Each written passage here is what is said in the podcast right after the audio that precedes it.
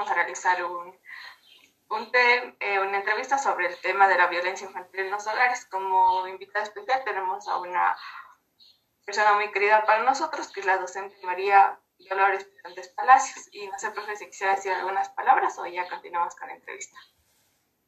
Buenos días con ustedes, con todos, y muchísimas gracias por la, por la invitación. Ya. Eh, eh, ¿Usted cómo definiría la violencia infantil en los hogares? Bueno, eh, todo tipo de violencia o maltrato infantil, en este caso, se le cataloga como aquellos actos que están vulnerando los derechos de los niños. Es decir, cualquier manera cualquier forma, sea esta física, verbal, psicológica, que vulnere los derechos de los menores eh, se considera como una forma de maltrato o de violencia infantil. Ya. En sus años de docencia, ¿usted ha presenciado violencia dentro de algún centro educativo? Bueno, de mi experiencia cuando recién inicié como, como profesora, yo estuve de profe en un centro de desarrollo infantil y estaba a cargo de la sala del nivel de, dos años. Allí tuvimos un proceso de intervención con un niño porque él venía de una familia donde existía muchísima violencia intrafamiliar. Entonces em, empezamos a mirar algunas conductas que llamaron la atención, eh, cierta irritabilidad en el niño, agresividad, eh, poca colaboración y compromiso de los padres. Entonces, eh, una vez también, en uno de, esos días de, actividades, pues también pudimos identificar que el niño tenía golpes en la espalda. Entonces, en ese momento, cuando ya detectamos esa situación, eh, se hizo las intervenciones siguiendo los protocolos de, que se debe realizar para, para averiguar primero qué era lo que estaba pasando con la familia y luego sí ya seguir a las instancias superiores. Y, y, así, cómo usted ha intervenido en el caso? ¿Cómo le ayudó al niño? Ya, a ver, nosotros teníamos ahí eh, todo un equipo multidisciplinario, una trabajadora social, una psicóloga, en este caso nosotros como profesores de, de aula. Entonces, eh, a la primera que nosotros ya identificamos ahí también teníamos nuestro médico también en el, en el. Entonces, una vez que hicimos la, la inspección o le, o le, revisaron al niño que tenía eh, marcas, enseguida se notificó a la autoridad, en este caso nuestra directora del centro, quien eh, enseguida convocó a los padres de familia para identificar, para ponerles en conocimiento que estábamos nosotros con, con este caso y también inmediatamente em, se puso el caso ya a órdenes de la, de la DINAPEM, porque había sido una situación que sobrellevaba ya todos los, los límites, entonces de hecho ningún tipo de maltrato puede ser este, justificado. Entonces el proceso se llevó eh, a cabo ya en instancias superiores y eh, nosotros como eh, escuela lo que hicimos fue elaborar un plan de intervención y de acompañamiento a los niños. Bueno, primero, como medida cautelar, el niño fue separado del, del entorno familiar, estuvo en la casa de la abuela para eh, justamente velar por la integridad del niño y eh, luego con las psicólogas se desarrollaron eh, programas de, intervención y de acompañamiento. Entonces, de esa manera nosotros establecíamos igual actividades en el aula, eh, muchas de, afecto, de darle seguridad, de darle acompañamiento y trabajar también en este caso eh, fue como fases, ¿no? Primero fue con la abuela, luego eh, los padres también entraron en un proceso de acompañamiento, de ayuda y em, una vez que vimos que, bueno, más que nosotros, ¿no? En este caso ya las instancias superiores dieron un proceso de recuperación con la madre, hubo como un proceso de, acercamiento primero con la mamá. Y entonces el niño tenía eh, días de visita con su mamá. Eh, bueno, este guagua venía de un contexto muy complicado en, su familia, un padre alcohólico, entonces había varios factores que, que influyeron allí, ¿no? Entonces ese fue el, el proceso. Luego ya el padre, bueno, fue internado y la familia entró en un plan de acompañamiento y de apoyo psicológico. Ya, profe. ¿Y usted cómo interveniría eh, si un niño o cómo identifica que un niño está siendo maltratado? Porque muchas veces eh, la violencia no necesariamente es viendo moretones, sino también es psicológicamente. Entonces, ¿usted cómo identificaría cuando un niño está siendo violentado? Bueno, hay varias formas de, de, identificar. Cuando nosotros estamos trabajando con, con niños, eh, generalmente sus conductas hablan más que, que mil palabras.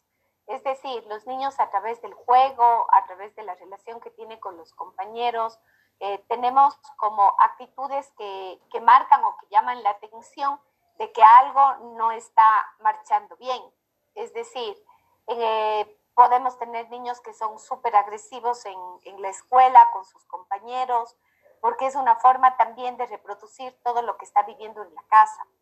Por otro lado, también hay estos niños que son irritables, o niños que son muy tímidos, muy introvertidos, niños inseguros, que no quieren jugar, que están todo el tiempo, se colocan en un rinconcito, que tienen dificultad de relacionarse también con los compañeros. Entonces, a partir de estas conductas, nos pueden ir dando como ciertos indicadores en los cuales pues llaman la atención. Entonces, a partir de allí, lo que se tiene que hacer o lo que yo he hecho eh, desde mi experiencia, pues es irme acercando, conversando a través de dibujos, a través del uso de pintura, el uso de actividades también de relajación, hasta que poco a poco el niño va hablando o nos va dando ciertas características. Entonces, en donde, por ejemplo, hay discursos súper fuertes que, que yo he escuchado que nos dice, pero es que yo soy tonto y soy tonto porque me dice mi mami, o soy un malcriado porque me dice mi mami,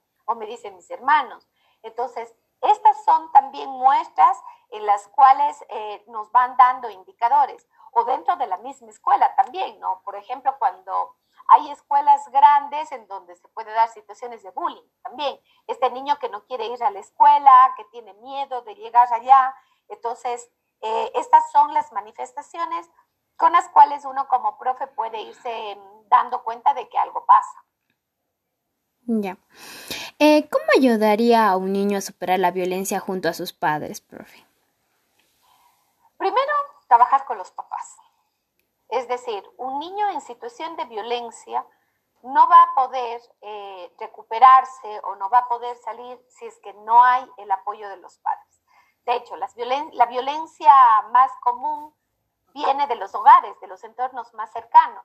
Y como ustedes bien lo manifiestan, la violencia no viene solamente de lo físico, viene de lo psicológico. Una forma de, de violencia también es la negligencia y el descuido. Entonces, si nosotros tenemos a padres que no les dan la alimentación, que no les bañan, que no les arreglan, esa también es otra forma de, maltrato, de violencia, de negligencia. Entonces, habría primero que trabajar con los padres porque en la escuela se puede hacer maravillas, se puede trabajar desde procesos de acompañamiento psicológico, desde actividades lúdicas, de desarrollos de fortalezas de su identidad, de su autoestima, trabajar mucho la seguridad, los lazos afectivos. Pero si los lazos afectivos en la familia y toda su, su organización, su estructura familiar está rota, va a ser muy complicado que la escuela pueda tener logros. Aquí es sumamente importante la relación que existe eh, entre la escuela y la familia. Si los padres no están apoyando en este proceso de recuperación, es muy complicado que el niño pueda salir adelante.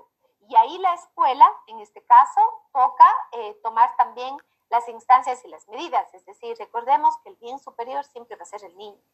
Entonces, si la escuela tiene que plantear una denuncia para brindar garantías y apoyo, pues hay que hacerlo.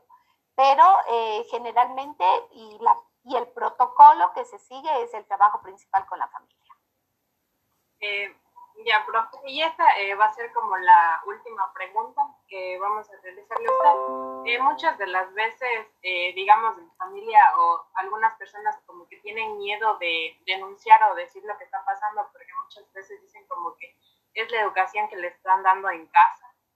que es, ah, no, yo le, yo, digamos, yo le pego porque se porta mal, entonces le estoy educando de esta manera. Entonces, muchas de las veces otras personas, aparte de la familia, eh, saben lo que está pasando en casa, pero no, no lo dicen. Y no sé si es porque tienen miedo de, de denunciar o,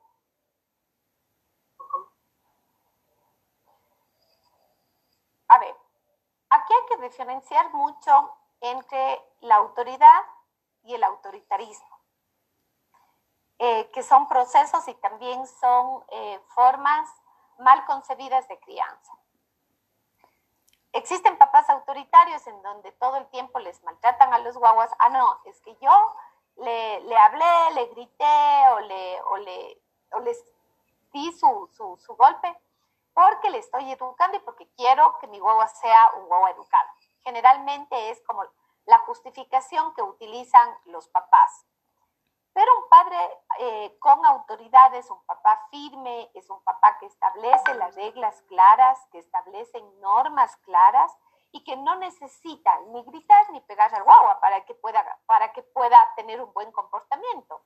Es más bien un papá que le ayuda a establecer y a reflexionar su buen comportamiento y que pueda desarrollar en los guaguas procesos de autorregulación, es decir, que sepa manejar y controlar sus emociones.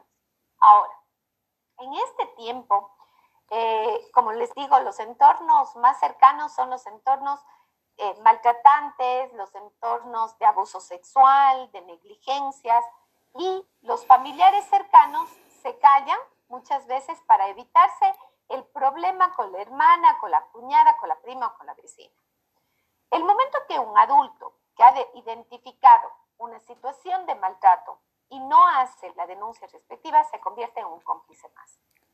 Es decir, aquí es una obligación de todos los adultos que al momento que nosotros identificamos una situación de maltrato o de vulneración de derechos a los menores, se tiene que hacer ya la denuncia. De tal manera que las instancias respectivas, la DINAPEN, la Junta Cantonal de Protección de Menores, van a ir direccionando los debidos procesos para la intervención en estos casos. Entonces, muchas veces se da por un tema de presión social, se da por la, eh, me evito problemas y me callo. Entonces, por esa razón, eh, hay que sensibilizar a la gente y no solamente a los padres, sino a la ciudadanía en general, la importancia que hay en una denuncia. Bueno, profesor, fueron todas las preguntas que realizamos y queríamos agradecerle por el tiempo que nos, que nos ha brindado de las clases que ha tenido. Le queríamos agradecer por también darnos el tiempo para hacerle Gracias, Gracias a ustedes también. Gracias por. Gracias, profe.